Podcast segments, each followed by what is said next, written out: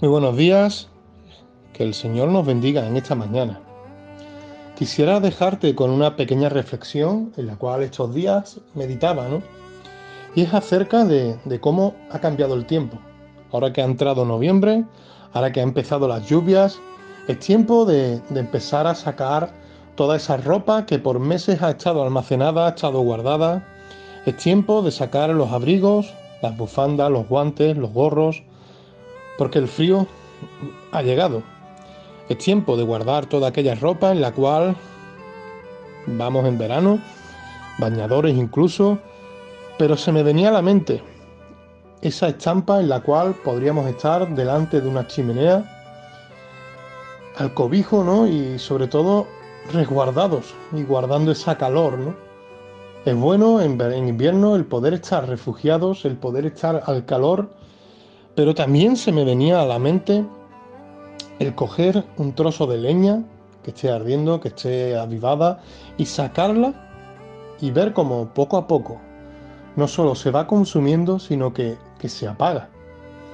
Y así es nuestra vida espiritual.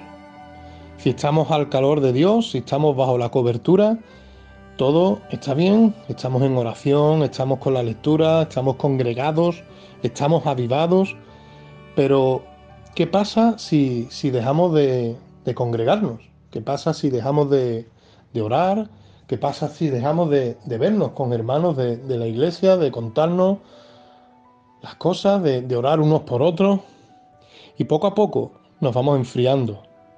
La palabra nos dice en Mateo 24, 12, que por haberse multiplicado la maldad, el amor de muchos se enfriará. Y es cierto, es que nos enfriamos una vez que nos apartamos. Necesitamos estar justo dentro de esa chimenea, de ese fuego en el cual estamos avivados. Levítico capítulo 6, versículo 13 dice que el fuego arderá continuamente en el altar y no se apagará.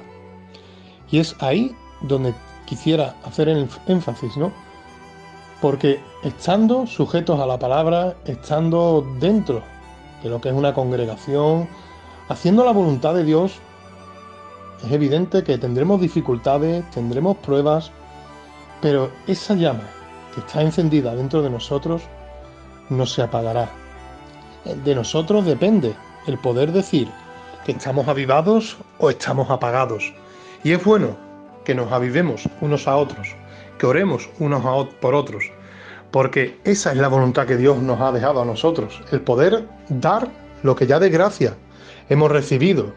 Y es que en el día de hoy, ahora que empieza el tiempo de, de lluvias y de frío, quisiera dejarte con este mensaje, de que no dejes que la llama que aviva, que vive dentro de nosotros, se apague.